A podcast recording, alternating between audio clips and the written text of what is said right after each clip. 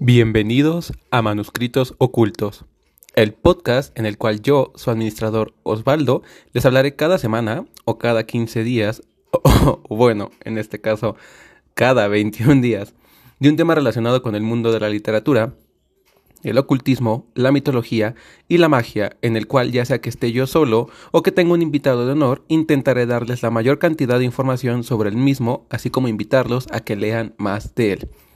Primero que nada, y antes de empezar con el tema, me gustaría pedir una pequeña disculpa debido a que este podcast tuvo que haber salido originalmente el fin de semana pasado.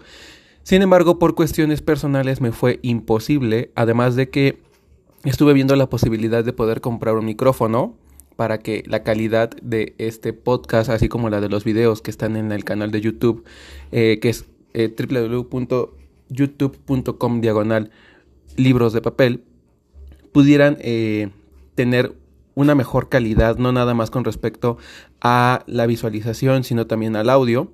Sin embargo, bueno, se complicaron algunas cuestiones, pero ya a parecer a partir de la siguiente semana ya tendremos un mejor audio, entonces estén muy, muy, muy, muy, muy al pendientes.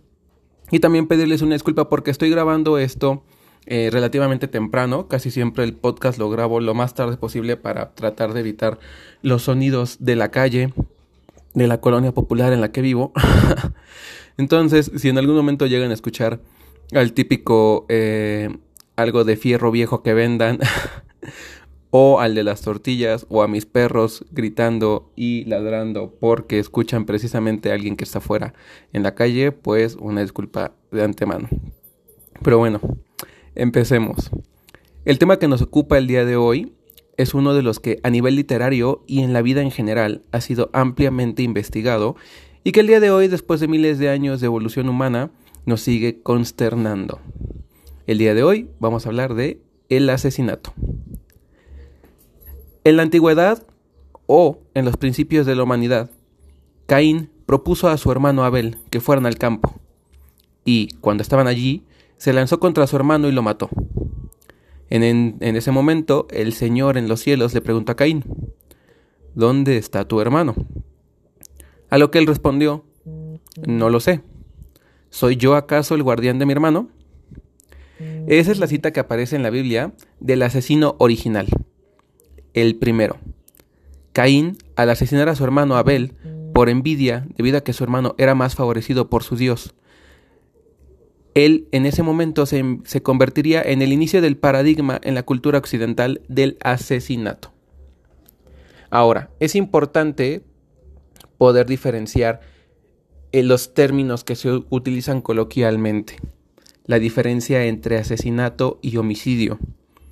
El homicidio es la muerte causada a una persona por otra. Jurídicamente, es un delito consistente en matar a alguien por acción u omisión, con o sin intención de hacerlo, sin que concurran las circunstancias de alevosía, precio o ensañamiento propias del asesinato. Supone, por lo tanto, un atentado contra la vida de una persona.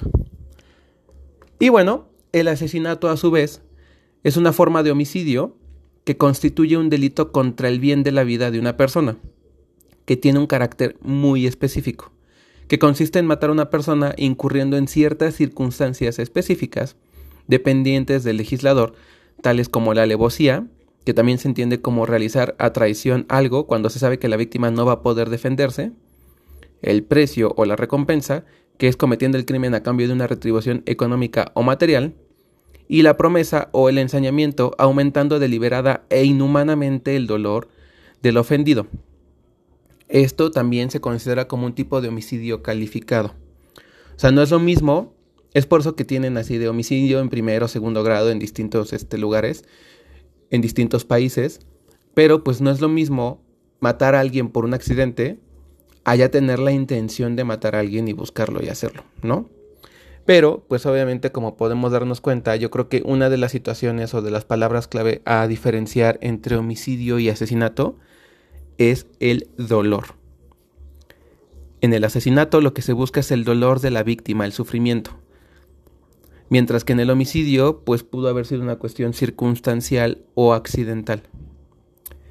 Esta connotación, que es tan común en nuestro día a día y en una sociedad tan convulsa como la nuestra, ha sido el parteaguas para que muchos de los autores actuales dentro del mundo de la literatura y también de la cinematografía, porque son dos artes que están ampliamente ligadas, busquen la manera de poder perturbarnos contándonos historias espeluznantes que tienen que ver con tomar un taxi que sospechosamente no trae placas, desconfiar de nuestro vecino que al parecer no tiene familia ni amigos, el vigilar a la persona que parece que viene siguiéndonos desde hace un par de cuadras, o en no volver a irte a dormir dejando la puerta abierta de tu casa.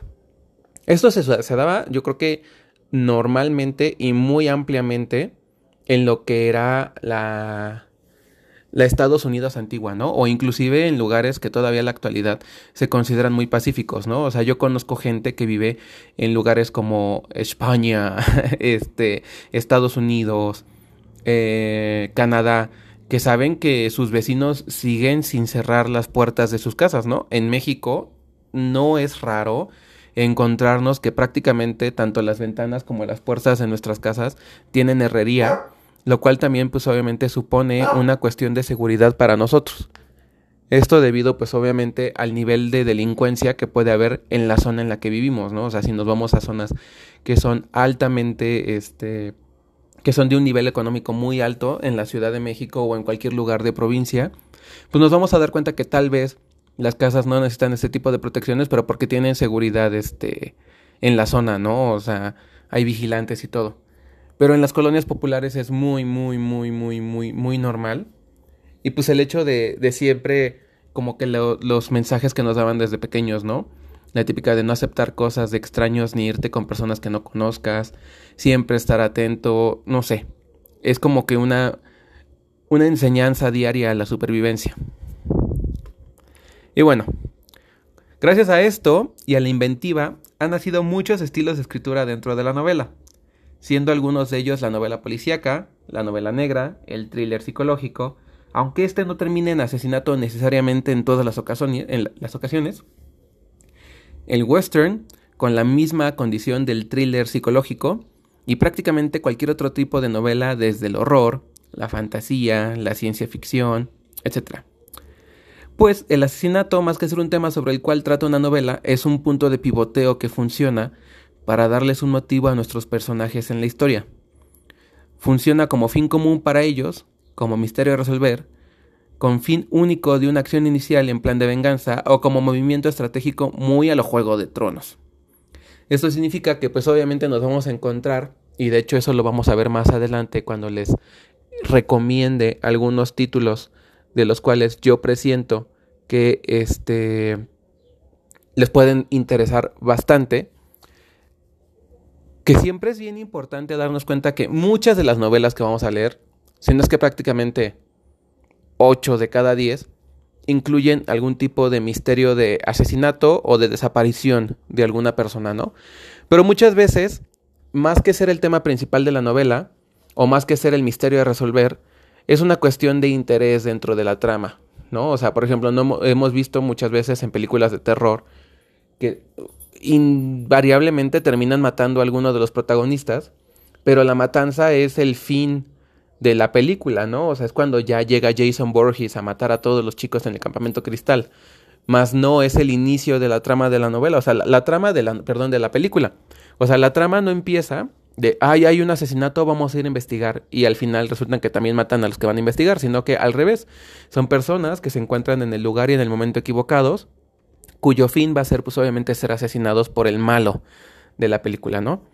Entonces lo que yo voy a tratar de hacer más adelante cuando les empiece a recomendar libros y títulos que yo pienso que les pueden ser de interés, va a ser centrarnos en libros en los cuales el asesinato sí funja un papel principal dentro de la trama, ya sea porque es lo que se quiere resolver, ya sea porque es el punto de inflexión en la trama de la novela, que es la que nos va a llevar directamente a la resolución del mismo, o, en su defecto, que sea la materia del asesino la que vamos a estudiar. ¿Vale? En este caso siempre ha existido la duda de que cómo se puede diferenciar una novela policíaca a un thriller y un thriller a una novela negra y a su vez una novela negra y una novela policíaca una novela de suspenso y a novelas enigma y bueno, o sea, realmente es la línea que separa este tipo de estilos de novela eh, de suspenso o de terror muchas veces es excesivamente delgado. O sea, esta línea de separación entre una y otra es prácticamente por un punto tal vez muy característico de un género con respecto a otro. Sin embargo, la mayoría de las veces nos damos cuenta de que una sola novela puede incluir la mezcla de varios de estos mismos géneros, ¿no?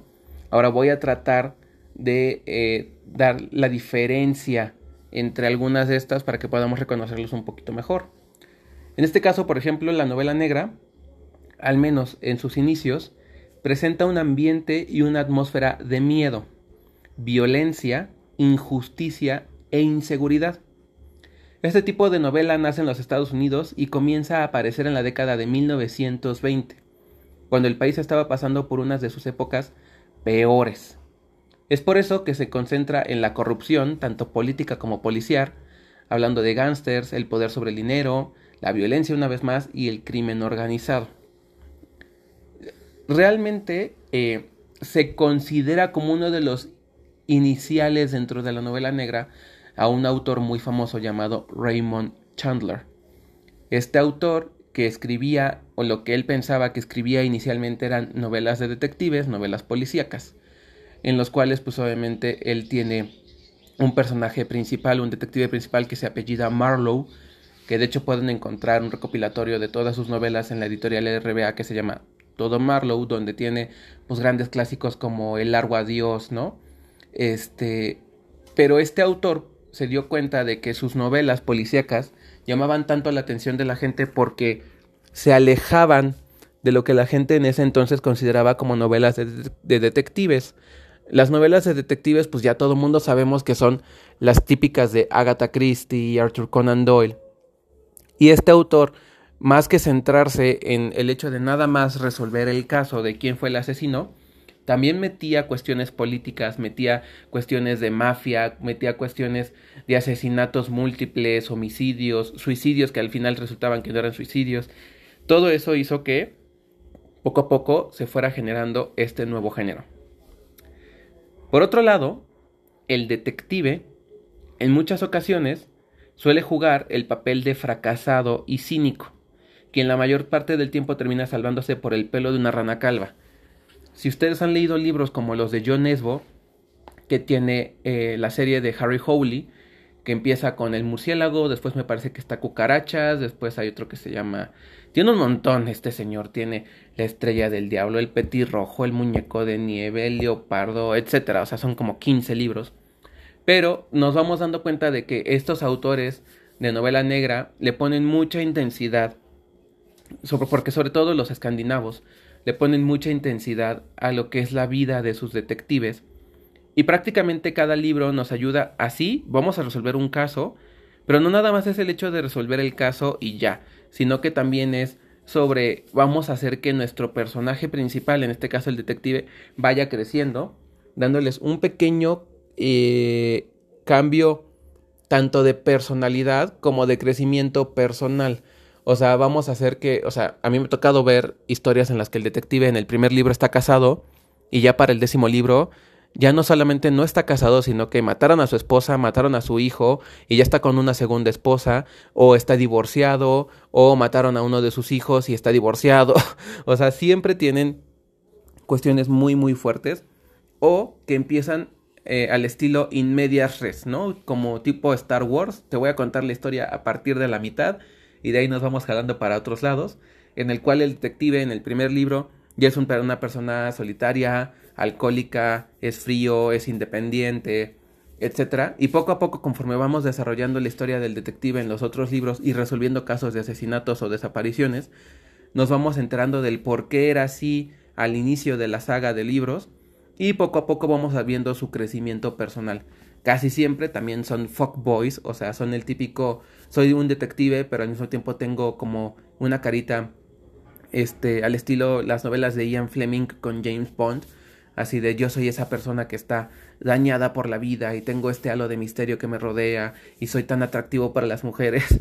Entonces, siempre es muy interesante, a mí me gustan mucho este tipo de novelas, pero también entiendo que no es para todo el público, sobre todo porque eh, de alguna manera siempre implica invertirle demasiado tiempo. Son series muy largas. Estamos hablando de que, por ejemplo, John Connolly, con su serie de Charlie Parker, me parece que llevan 16 libros. Eh, este Joe Nesbo también lleva como diez y tantos libros. Camila Lackberg lleva también con su serie de su detective, porque es una detective mujer, también son más de 10 libros. O sea, no es algo fácil. Y no solo no es fácil, sino que también es caro, o sea, implica comprar libros tras otros, ¿no?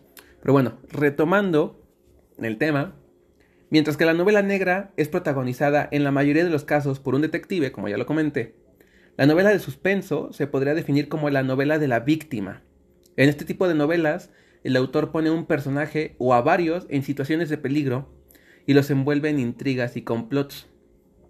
La principal característica de esta novela es que tanto el suspenso como la emoción van aumentando rápidamente con cada, con cada párrafo que se lee, lo que causa que la lectura sea mucho más rápida y dinámica. En este claro ejemplo, un tipo de novela sería la de Órdenes Sagradas de Benjamin Black. Eh, normalmente la novela de suspenso precisamente nos pone del otro lado. En la novela negra casi siempre todo lo vemos a través del crisol de la mirada del detective. Él está siempre atormentado y él nada más ve la parte de las pistas. En la novela de suspenso no nos vamos a concentrar en resolver un asesinato o un crimen, sino que estamos en el momento en el que se va a cometer ese crimen y somos nosotros la víctima sentimos que alguien nos está mirando, que alguien nos está persiguiendo, que alguien no se aleja de nosotros, nos empiezan a llegar mensajes extraños, empezamos a dudar de si estamos solos en nuestras casas o no porque empezamos a escuchar pasos. Entonces, ese tipo de novelas, la verdad es que son súper interesantes. Ahora, hay novelas de suspenso que son muy, muy, muy, muy largas.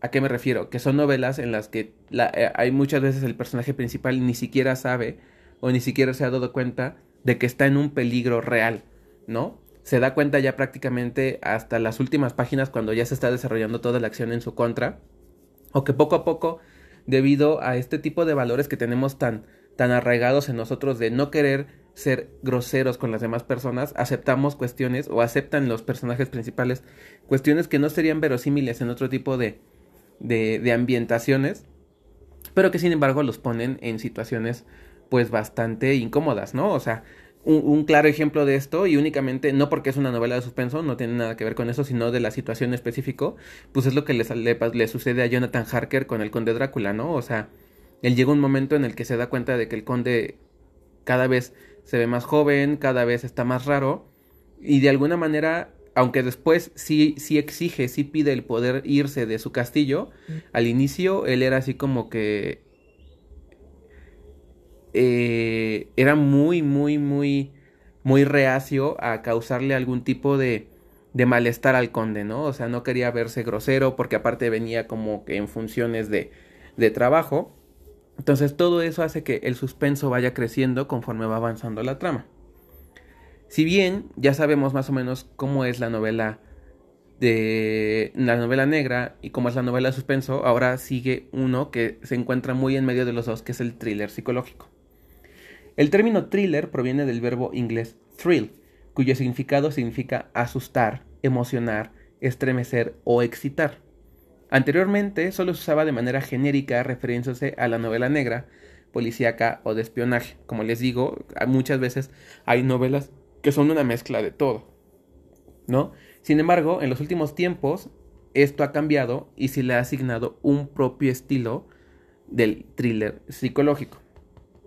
Una de las principales características de este tipo de novela es mantener al lector en tensión con trampas complejas y estructuradas dentro de la misma.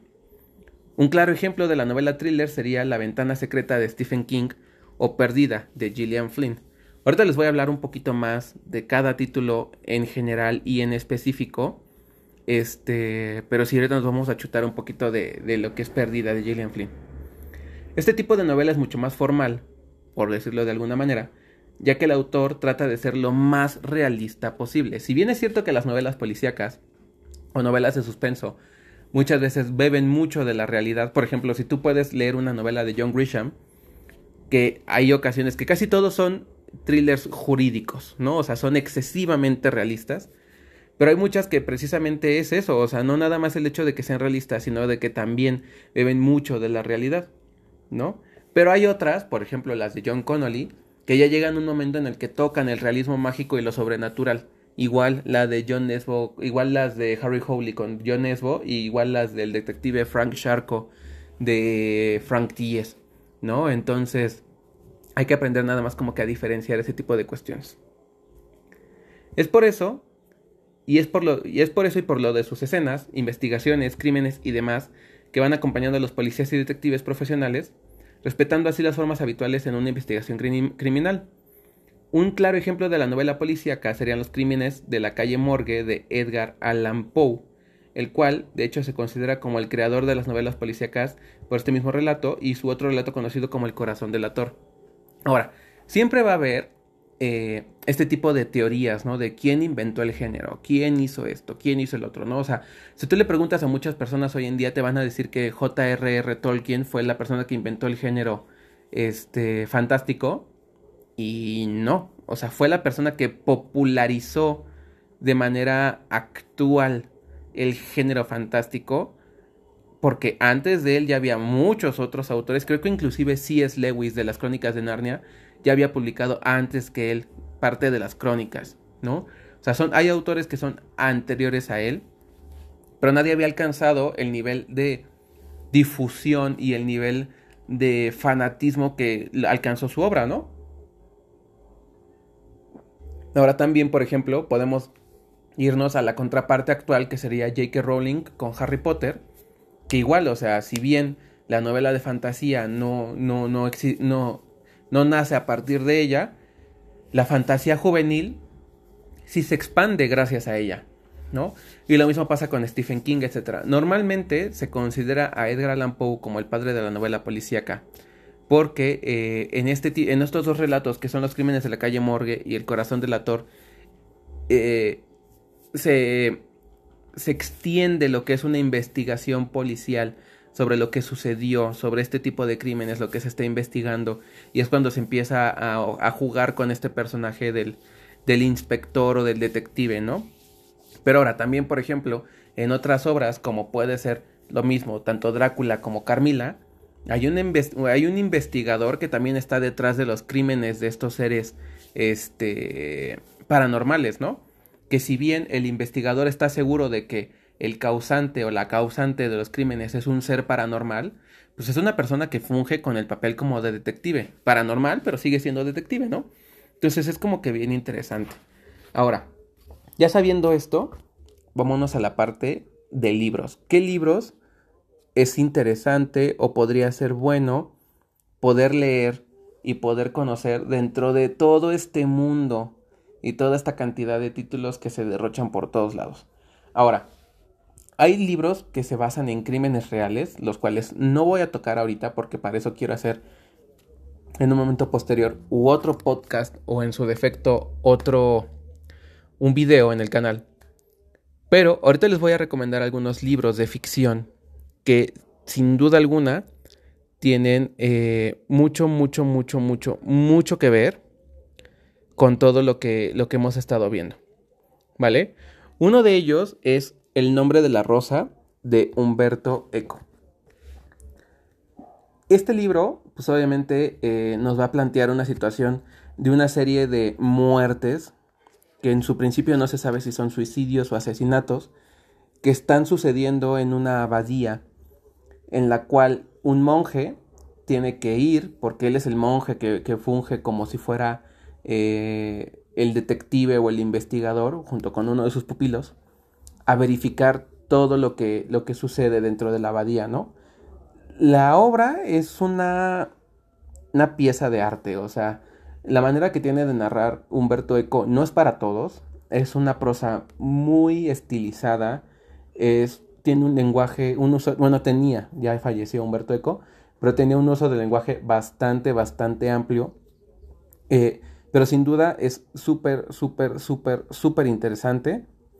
La verdad es que yo se los podría recomendar sin ningún tipo de, eh, de duda. Como les digo, yo creo que de las obras de Humberto Eco no nada más es la mejor, sino que también es la más asequible porque tiene otro tipo de obras y tiene otros libros, pero hay unos que son más pesados, ¿no? De él también les podría recomendar, alejándonos del tema de los asesinatos, la historia de la fealdad y la historia de la belleza, que sacó también con la editorial Lumen, que son unos tomos súper contra mega hermosos. Pero bueno, dentro de eso, sin duda, eh, cuando nos demos cuenta de cuál es la, la relación que tienen la muerte de estos, de estos monjes dentro de la abadía, y creo, creo que el que va a investigar es un fraile, es un fraile franciscano este, pero la verdad es que está súper bien. De hecho, si pueden ver la adaptación a la película, que está protagonizada por el también ya fallecido Sean Connery, es una belleza. O sea, la verdad es que sí vale muchísimo, muchísimo, muchísimo la pena. Otro libro que les voy a recomendar dentro de esto mismo es un... bebe un poco del thriller psicológico y de la novela de suspenso y es el libro de El secreto de Donna Tartt. En este libro lo que nos vamos a dar cuenta es un grupo de jóvenes que pertenecen a una, pues como de estas casas que existen en, en las universidades en Estados Unidos, a una fraternidad. Cometen un crimen y al cometer este crimen pues obviamente se dan cuenta de que las situaciones no van a ser tan fáciles para poder escapar. Donna eh, tiene la particularidad de que ella desaparece cada 7, 8 años y cuando vuelve a aparecer trae un libro nuevo y vuelve a desaparecer. Hasta donde sé, nada más ha publicado tres libros, según yo. Eh, el más famoso de ellos es definitivamente El Secreto, que yo también creo que lamentablemente es el mejor. Y digo lamentablemente porque pues uno esperaría que conforme cada obra que va sacando se, superara. Todas sus obras son excelentes, pero sin duda yo creo que la mejor sigue siendo El Secreto. Tiene otra obra que se llama Un juego de niños. Esa obra también eh, tiene que ver con un asesinato. Es una historia de una familia del sur de Estados Unidos en las que prácticamente todas las protagonistas son mujeres. Creo que prácticamente toda la familia, no hay un solo hombre en ese, en ese libro, pero eh, peca un poquito de introspectiva. Llega un momento en el que mientras tú vas leyendo la, la, novela, al principio tiene uno de los mejores inicios que yo jamás he leído en una obra. Y mejores inicios me refiero tal vez a las primeras 100 páginas. Lamentablemente es un libro de 700 páginas.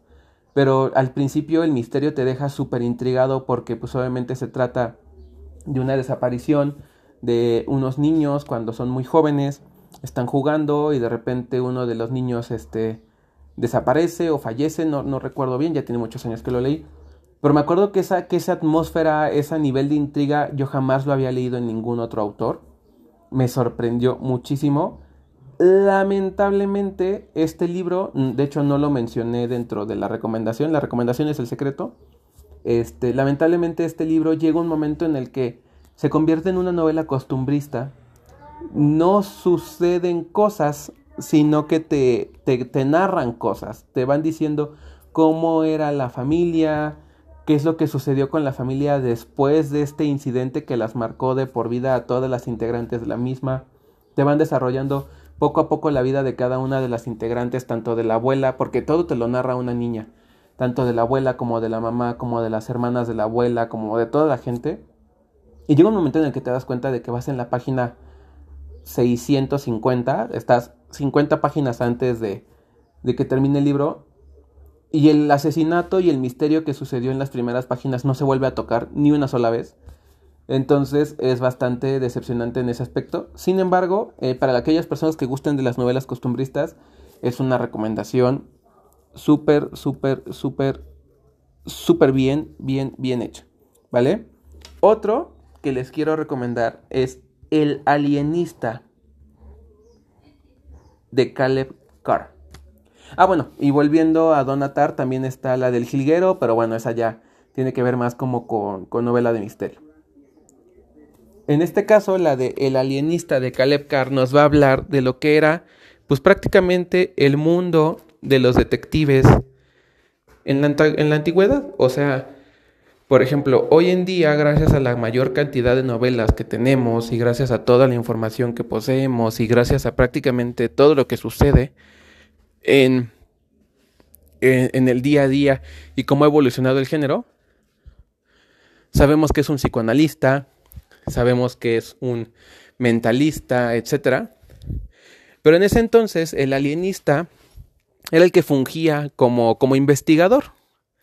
La verdad es que Caleb Carr hizo una obra bastante, bastante importante. No por nada ha sido adaptada recientemente a una serie de Netflix que la verdad es que vale mucho la pena. Me parece que ya van inclusive por la tercera temporada. Y en la vida real, bueno, a, nivel literario, me parece que la obra tiene dos o tres libros. Como siempre, es muy difícil conseguir, al menos el segundo, porque el primero, con motivo de la, de la serie de Netflix, se reeditó.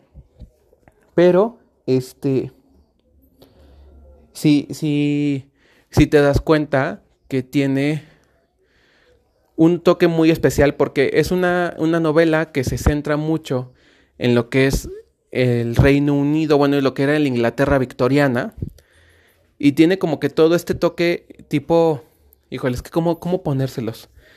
Es como leerte una novela victoriana al estilo Jane Austen o inclusive al estilo con, con un mundo así lleno de ceniza porque todo es con máquinas de, de, vapor.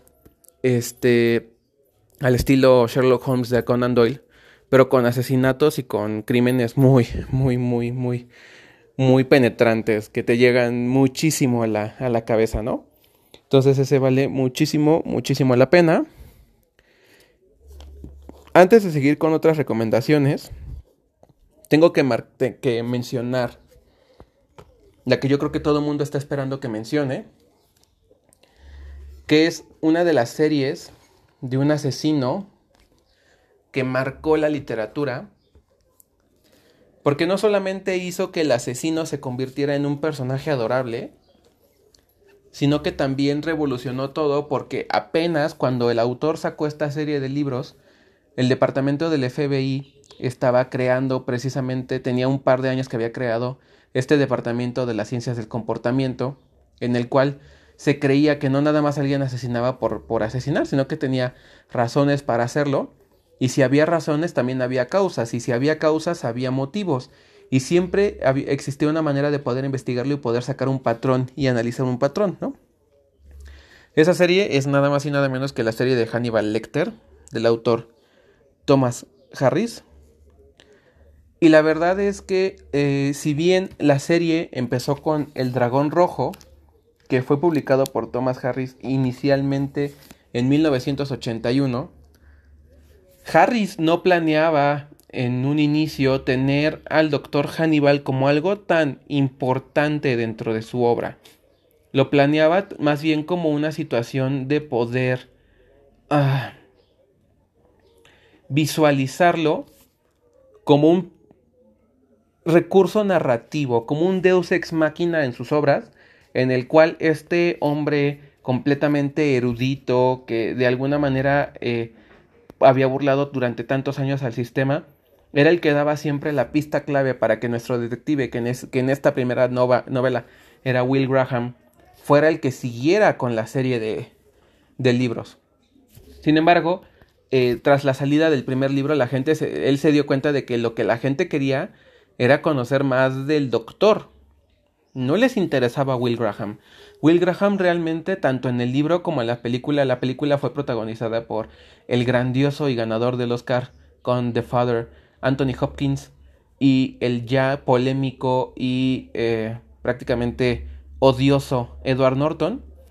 Eh, tanto en la película como en el libro, Will Graham es excesivamente llano, es seco, no le encuentras nada. O sea, de hecho, inclusive cuando tú ves la serie de, de Hannibal, eh, te cae mal. O sea, Will Graham te cae mal porque es como de esas personas que parece que tienen un pequeño autismo y es como completamente introvertida y a toda la gente no la baja de, inepta.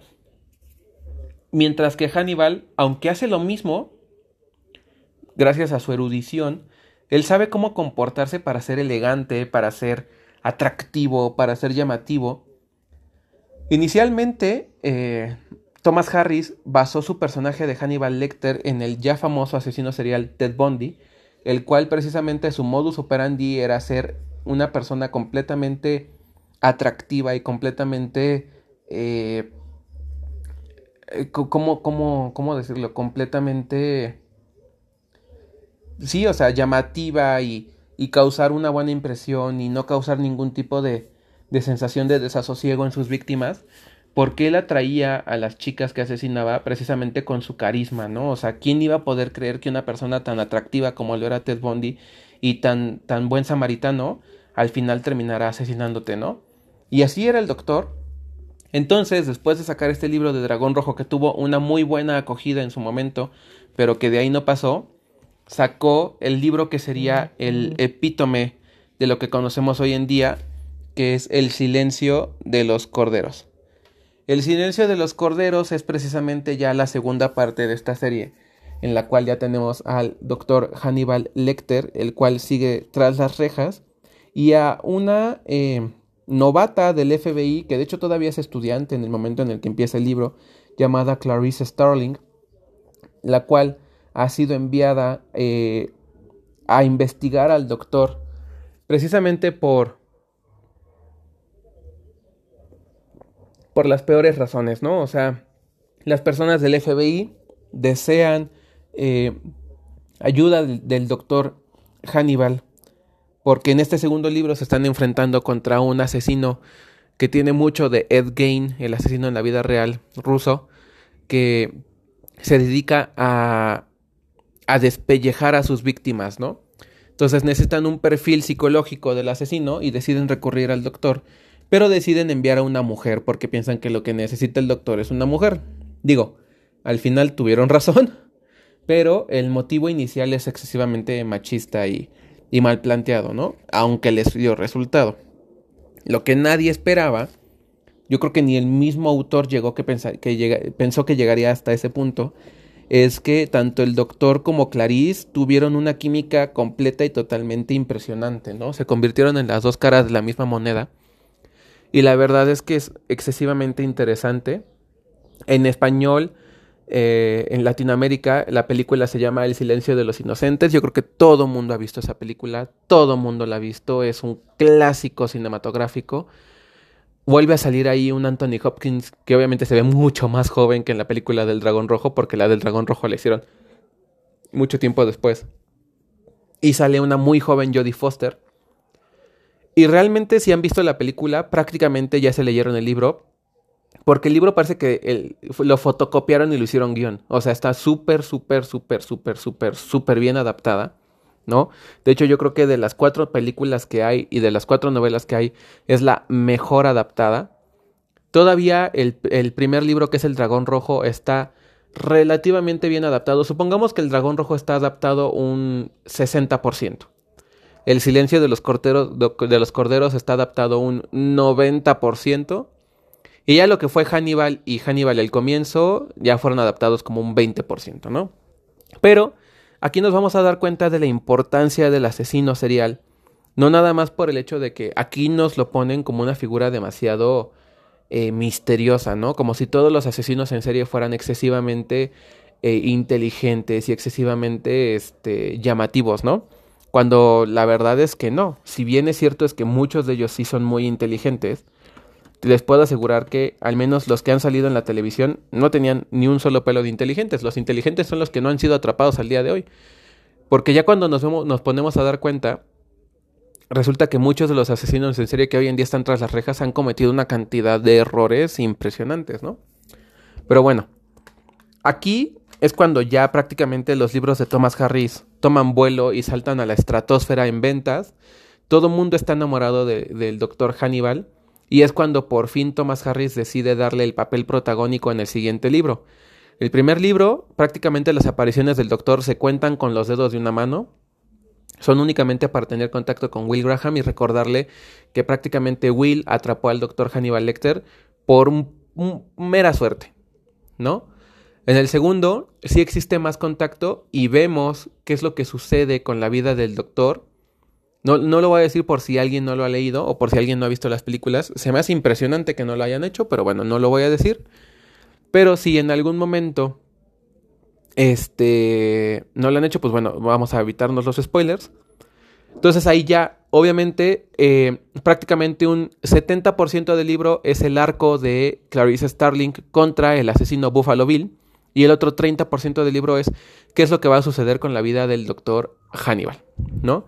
Y ya el tercer libro, el libro se llama así, Hannibal, a secas, ¿no? Nos cuentan al inicio del libro un poco de la vida del doctor Hannibal. Nos dicen que él proviene de una, de una familia excesivamente rica. Me parece que inclusive sus padres eran condes o algo por el estilo, tenían un título nobiliario. Después de la Segunda Guerra Mundial sucede un suceso eh, traumático en la vida de Hannibal cuando él era apenas un niño, pero traumático cañón, o sea, no crean que, ay, asesinaron a mis padres y por eso me convertí en Batman, no, o sea, traumático en serio, ¿no? Algo que sí te marca de por vida, no por nada es un caníbal. Y nos vamos a dar cuenta de que él ahora está viviendo en Florencia y prácticamente es una nueva persona porque eh, al huir del FBI, él se transforma por completo y suceden un montón de cosas bien extrañas. Empiezan a salir un montón de personajes que jamás en la vida habíamos conocido, pero que son súper interesantes. El libro es gordísimo, tiene casi 600 páginas en la edición que yo tengo. Si tenemos en cuenta que el libro anterior era un libro de 350 páginas y que el primer libro era un libro de 400 páginas, estamos hablando de que prácticamente es un 50% más gordito que los anteriores.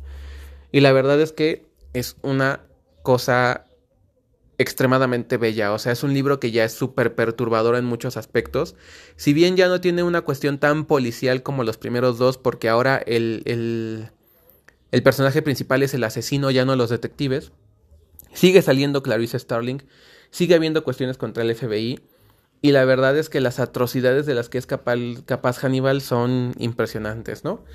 Y el cuarto libro, que es Hannibal el comienzo, nos lo vamos a saltar porque ese la verdad es que, miren, o sea, si después de leer estos tres libros se vuelven fans, compren el libro de Hannibal el comienzo.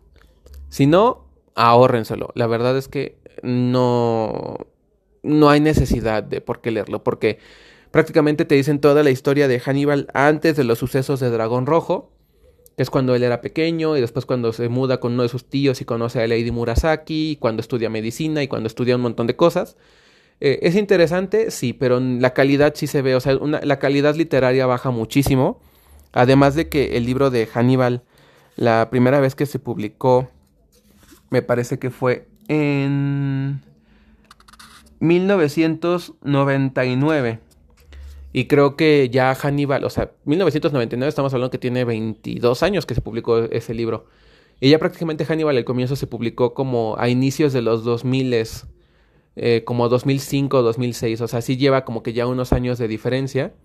Entonces también se nota como que, eh, como que a Thomas Harris ya no sabía muy bien qué hacer con la historia. Bueno, esa serie es de las más recomendadas. Sobre todo porque, como les digo, eh, aunque Thomas Harris en un momento inicial quería hacer una serie de detectives, no se centró nada más en eso, sino que se terminó centrando en lo que era su asesino, ¿vale? Ahora, ¿qué otro tipo de libros de asesinatos podemos verificar? Aquí me voy a ver súper amante de mi, de mi autor favorito, no me importa un pepino. Yo les dije que lo que íbamos a centrarnos era en libros sobre asesinatos y no podía sacar otro que no fuera Stephen King. Y el libro que les voy a recomendar es el ya que todo el mundo les ha recomendado, que es It. No me voy a parar mucho a hablarles del libro porque pues no, no tiene caso. Pero lo que sí les puedo decir es que pues obviamente... Eh, miren, les voy a decir... Eh, cómo, cómo funciona esto, ¿no? Si tú vas a las librerías y agarras un libro de It, así se lee la sinopsis de atrás. Dice, ¿quién o qué mutila y mata a los niños de un pequeño pueblo norteamericano? ¿Por qué llega cíclicamente el horror a Derry en forma de un payaso siniestro que va sembrando la destrucción a su paso?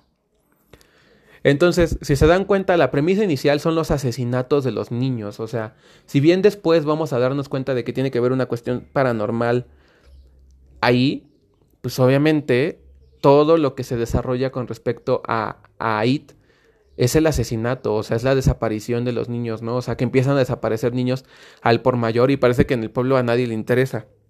Entonces es por eso que es muy, muy, muy interesante para mí poner esta obra, porque implica, pues no nada más la parte de los asesinatos, sino el hecho de que pues los protagonistas van a ser también niños, o sea, son los que se van a tener que enfrentar contra aquello que está eh, quitando estas vidas en este pequeño pueblecito.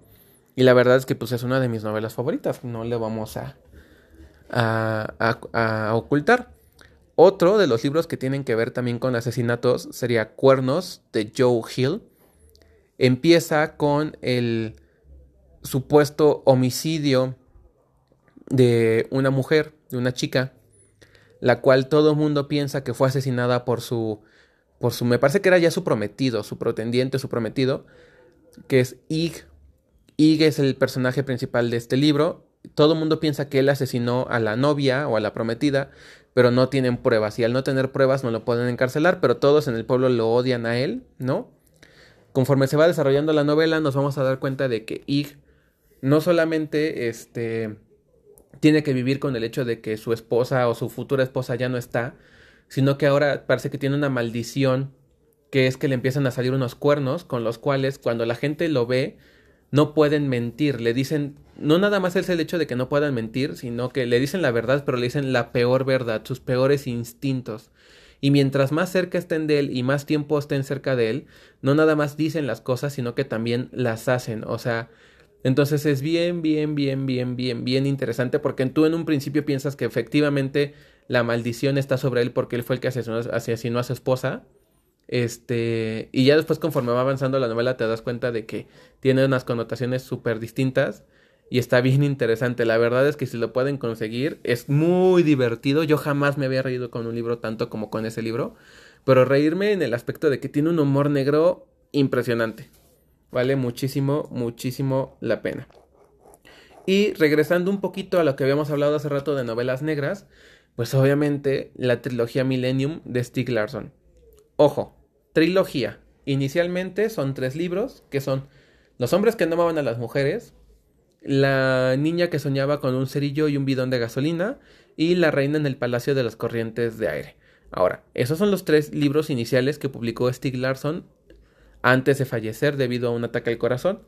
Y ya después la familia siguió sacándole jugo y dinero a la serie por medio de un autor que se llama David Lagerkrantz, que es este la mujer que perseguía o el hombre que perseguía a su sombra y lo que no te mata te hace más fuerte y cosas así, pero los iniciales son los chidos.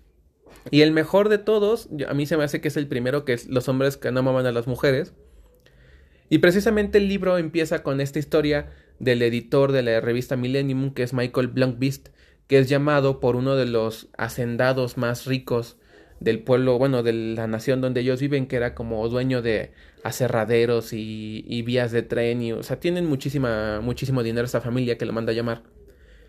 Y lo que le piden es que a cambio de dinero, porque él está en una situación económica muy precaria debido a una demanda que está llevando este, contra la revista, eh, le dice, ¿sabes qué? Te voy a dar dinero, pero a cambio tienes que resolver uno de los misterios que ha asolado a mi familia por más años, ¿no? Que es la desaparición slash asesinato de uno de los miembros de la familia que sucedió hace veintitantos años o treinta y tantos años, no me acuerdo.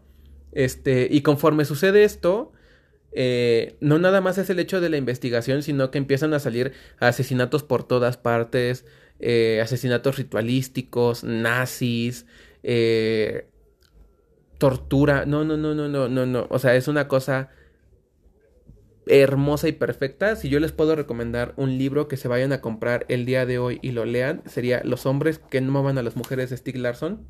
Es una cosa esplendorosa. Yéndonos con otra autora que también es muy buena, está Tana French con su cuarteto de Dublín. Eh, que es una serie de, de, detectives, ahora ya no nada más es uno, sino es una serie de detectives que se dedican precisamente a resolver eh, asesinatos. El primer libro se llama El silencio en el bosque. Ahora, lamentablemente, estos libros inicialmente los tenía la licencia, la editorial RBA serie negra, la cual hoy en día ya no existe, o bueno, al menos ya no existe esa serie.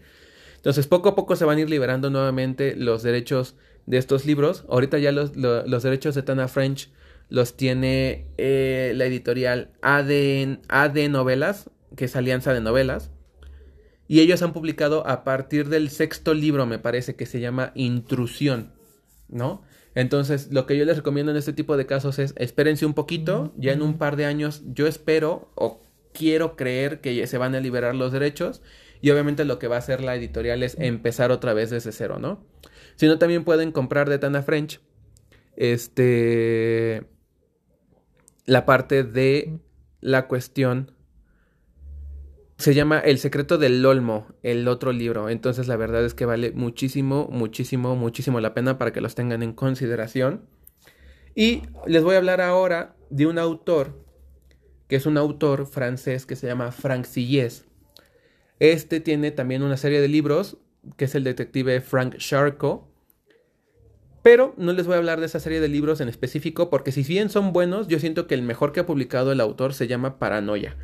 Les voy a decir la sinopsis del libro para que lo chequen. Paranoia de Frank Tilles.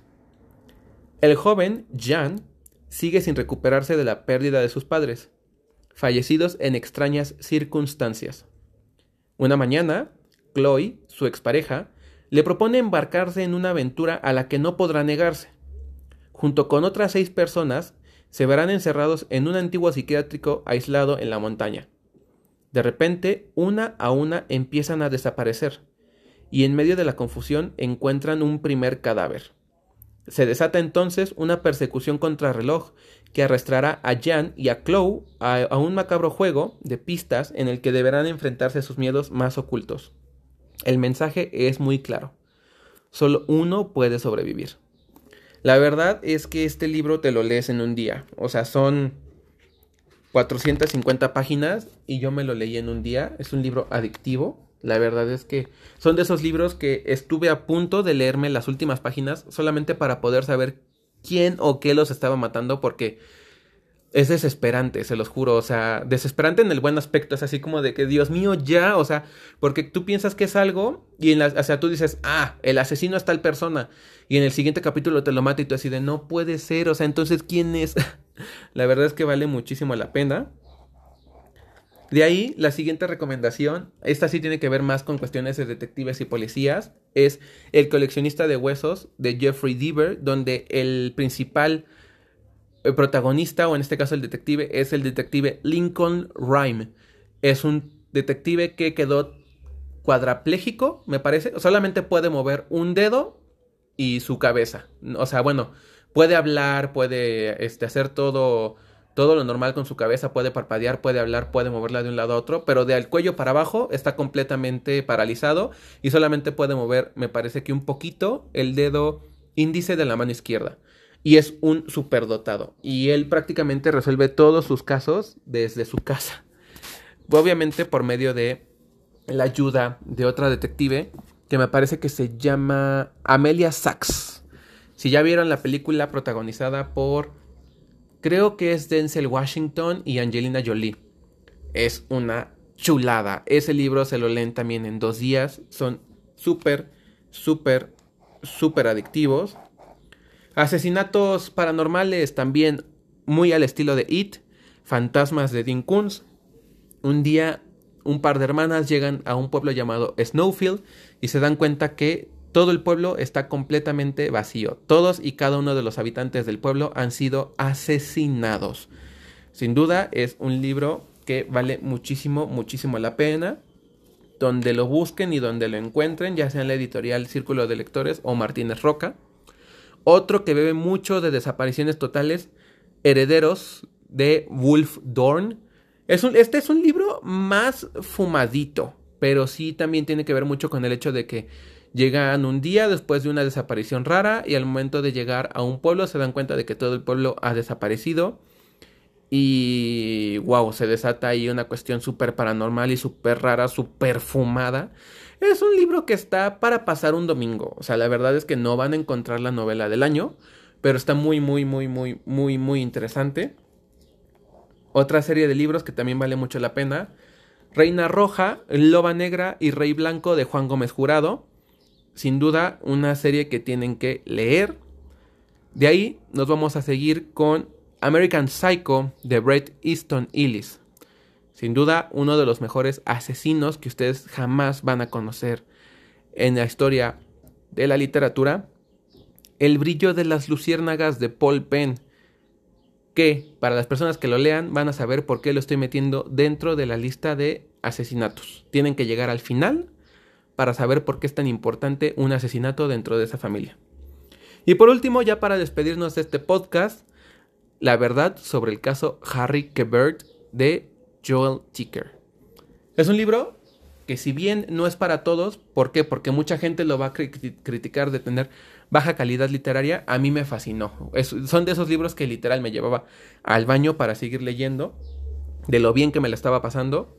Y sin duda yo creo que si eres una persona que ama los libros solamente por el simple hecho de leerlos y de disfrutarlos, van a estar muy, muy complacidos. Chicos, espero que se la hayan pasado muy bien. Espero que cualquiera de estas recomendaciones que les di el día de hoy sea de su agrado, que alguna de estas de estos libros pueda llegar a buen término estando en sus casitas y que cuando lo lean digan qué chingona recomendación. Y pues yo creo que sería todo por el día de hoy. Nos estaremos viendo la siguiente semana para hablar de autores malditos. Cuídense mucho. Hasta la próxima.